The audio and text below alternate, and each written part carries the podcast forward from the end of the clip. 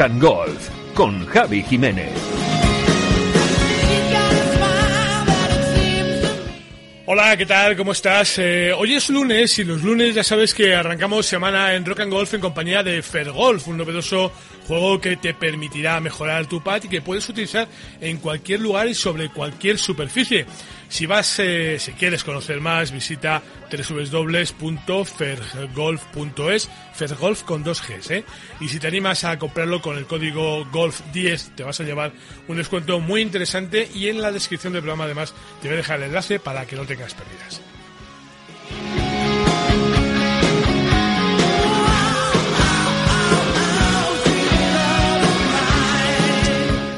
Bueno, venga, el lío, ¿eh? Terminó el paso del PGA Tour por Hawái, el próximo torneo se va a jugar en California y esa mini gira ha terminado dejándonos muy buenas sensaciones sobre el chileno Joaquín Nieman, que ha vuelto a terminar segundo y después eh, con un ganador que francamente ni estaba ni se le esperaba. Ya nos pasó la semana pasada con la victoria de Harris Inglis, que llevaba siete años sin subirse al podio, y esta semana, aunque no ha dejado tanto tiempo entre victoria y victoria, el que se ha alzado con el torneo ha sido Kevin Na. Luego vas a ver cómo hay una relación muy directa con Harry Inglis. Un jugador, este Na, que no se prodiga mucho en el podio, sale a título por temporada y si mantiene esa racha, pues este año ya ha cumplido con su cupo, cupo, o sea que, que no le vamos a volver a ver subirse al podio del PGA Tour. Hombre, ojalá que sí, ¿no?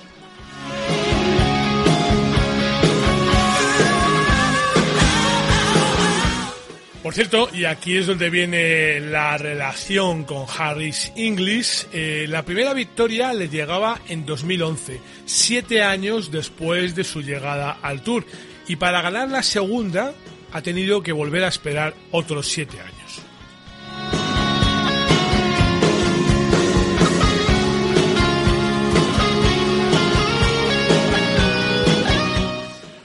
Bueno, esta vez eh, Kevin forjó su victoria el sábado con una vuelta de 61 golpes que le permitieron escalar pues pues un buen número de posiciones, ya te puedes imaginar, ¿no? Con esa con ese vueltón pues subía hasta situarse en segundo lugar. Y ya el domingo lo que hizo eh, fue pues eh, aparte de jugar un golf sin complicaciones, sin complicarse demasiado la vida en la primera vuelta donde firmó dos verdis y rematar la cosa con cuatro verdis más en la segunda mitad, logró rentabilizar los errores de Brendan Steele que partía como líder, que le sacaba dos golpes a Ana y que acabó firmando 69 golpes para caer pues hasta la cuarta posición ¿eh? y terminar pues pues muy alejado de sus expectativas.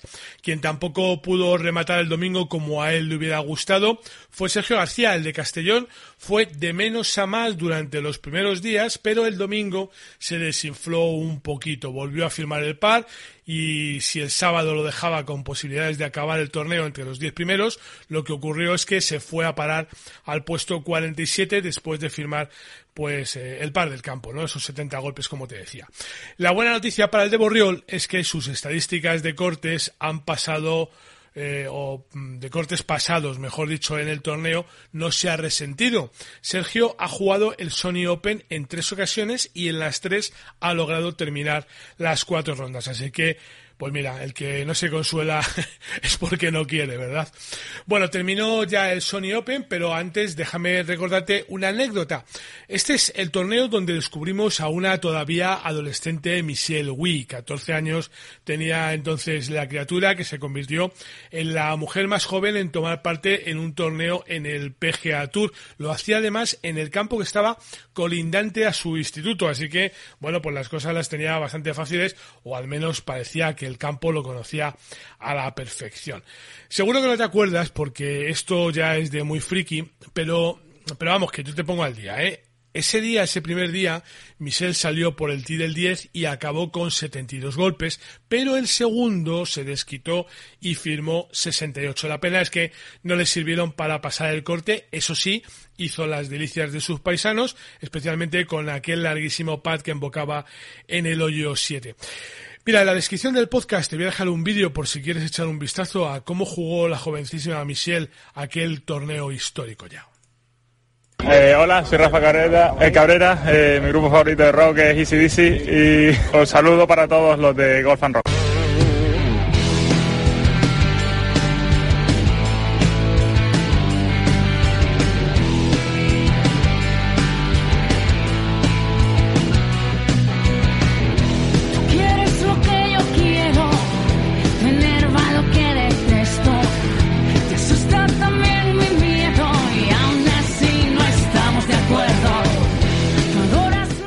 Has visto que no es ACDC el grupo favorito de Rafa Cabrera Bello, pero ya sabes que hemos decidido que vamos a dedicar la música del podcast al rock estatal, a nuestro rock, al rock nacional.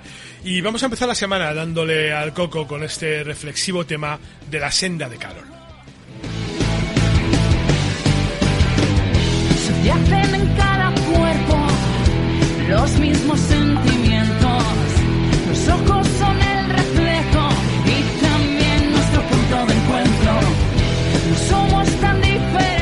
No te creas que es una cosa anecdótica esto de filosofar, ¿eh? porque las letras de la banda que lidera Carol Domínguez tienen esa cosa de hacernos reflexionar con mensajes potentes. Esto se llama alter ego.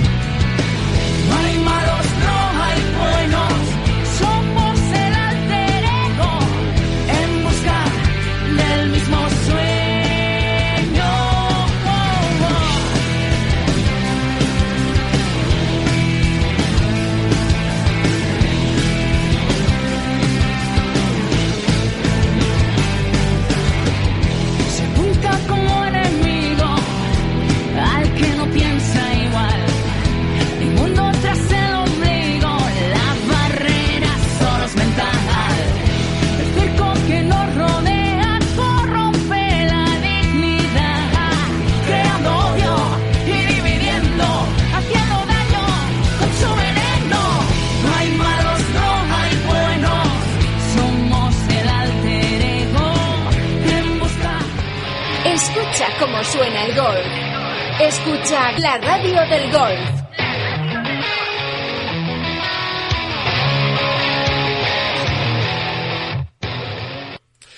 Venga, seguimos. Estaba pensando que, que vaya tela cómo terminó la semana pasada para Justin Thomas y para Ángel Pato Cabrera.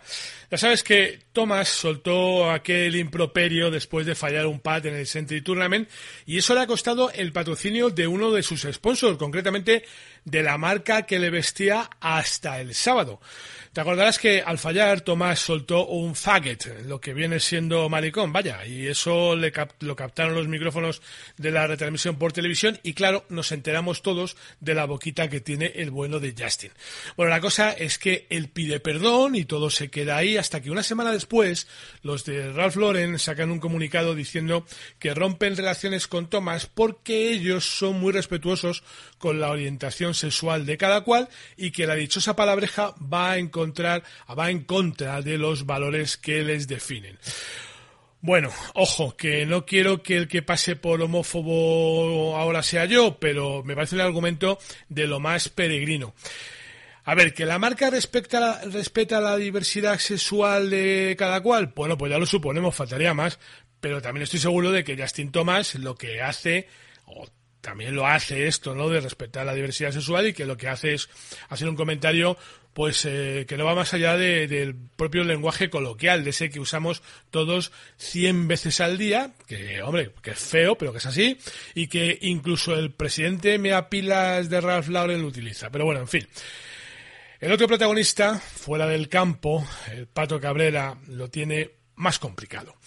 Este eh, fue detenido hace unos días en Brasil a la espera de ser extraditado a Argentina, donde está acusado de robo, asalto, intimidación y falta de respeto continuada a las autoridades.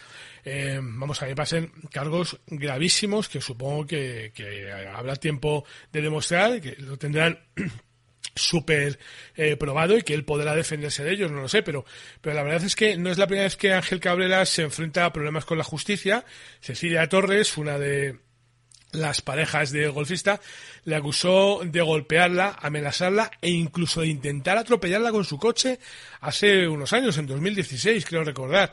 En fin, que, mm, que el pato tiene también una trayectoria un poco complicadita, un poco difícil, que habitualmente le vemos eh, envuelto en alguna de estas polémicas, también con su exmujer, eh, con Silvia Rodavilla, me parece que se llamaba, también tuvo alguna historia, también la acusó de, en el mes de, bueno, pues yo creo que este mismo mes de enero de, alguna cosa, a lo mejor quizá sea culpa de ella o sea por, por las acusaciones de ella por lo que ha sido detenido, total que, que le van a extraditar a Argentina, que allí le está esperando la policía para llevarle ante el juez, que no pintan nada bien las cosas, insisto, para Ángel Pato Cabrera, que ya dicen los medios los medios locales de Córdoba, de su ciudad natal, que bueno, que, que es un tipo algo conflictivo, que, que a veces pues eh, también incluso bebe un poquito más de la cuenta el hombre y que, y que todo esto puede tener ese tipo de, de, de consecuencias de que bueno pues que, que en alguna reunión de amigos, en alguna cosa, pues se, haya- se le hayan ido las cosas de la mano. En fin, habrá que ver cómo termina todo esto. Pero como te digo, parece que las cosas eh, no pinten bien para el golfista latino más exitoso de todos los tiempos. ¿eh? Tiene un US Open, no olvidemos de esto, y un Master de Augusta en sus vitrinas. Así que, bueno, vamos a ver. Ojalá que, que todo quede en nada y que si es verdad que todo esto lo ha hecho Ángel Cabrera, pues que la justicia tome medidas.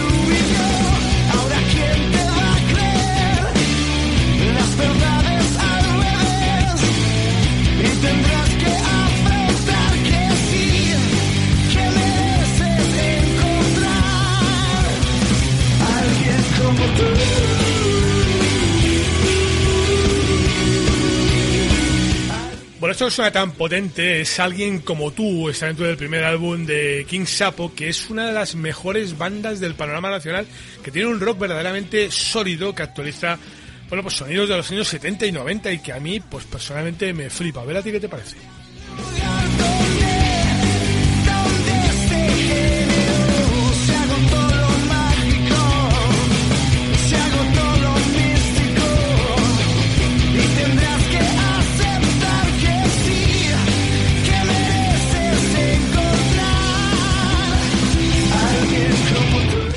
Esta banda la forman Jesús Trujillo, Andrés Duende y Javier Planelles, que eran compañeros en El Dorado, eh, seguro que te suena, y José Alberto Solís, que era el bajo de Wyoming. Al final se han juntado los cuatro y han montado esto que, que, bueno, pues escucha.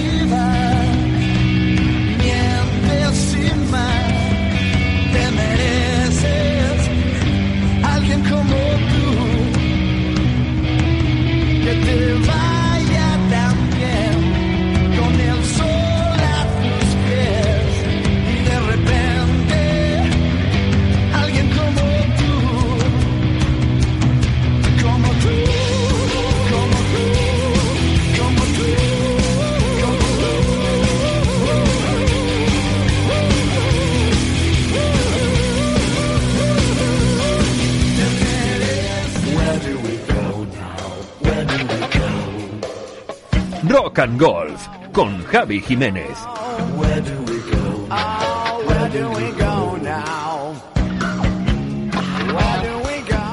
Bueno, pues vamos a por la última de este lunes. Venga, poco después de franquear la barrera de los mil días para que comience el juego en esta competición, la Solheim Cup 2023 recibe otro espaldarazo definitivo la- al haber sido declarada acontecimiento de excepcional interés público por el gobierno de España, una designación recién publicada además en el BOE del pasado 31 de diciembre y, y que recoge la ley 11-2020 que dentro de los presupuestos generales del Estado. Así que esto es una cosa muy seria, ¿eh? Mira, se da la circunstancia, además, de que se trata del primer evento de golf femenino que recibe la consideración de acontecimiento de excepcional interés público, una distinción que remarca la trascendencia de esta competición en el panorama internacional. La Solheim Cup de 2023 se incorpora a la lista de, de, de, de eventos de primera categoría que cuentan con dicha designación, como el Andalucía Región Europea del Deporte de 2021, el Barcelona Mobile World Capital, para que te hagas una idea, ¿eh? para, para que veas el dónde estamos englobando este tema. El Valencia Capital Mundial del Diseño 2022 o el Estrella Dam NA Andalucía Masters, entre otros. Queda patente que la oportunidad que ofrece la Solheim Cup para presentar España, Andalucía y la Costa del Sol como municipios como Marbella, Benavís y Casares al frente, como un destino turístico seguro a la vez que se apoya en el deporte femenino como un evento sostenible y de gran relevancia internacional.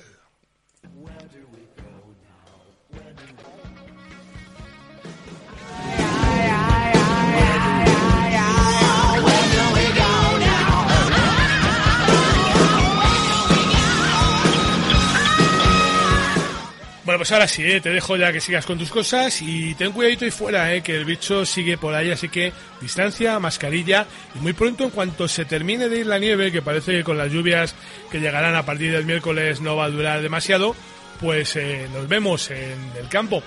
En fin, gracias como siempre por estar ahí, eres muy amable. Adiós.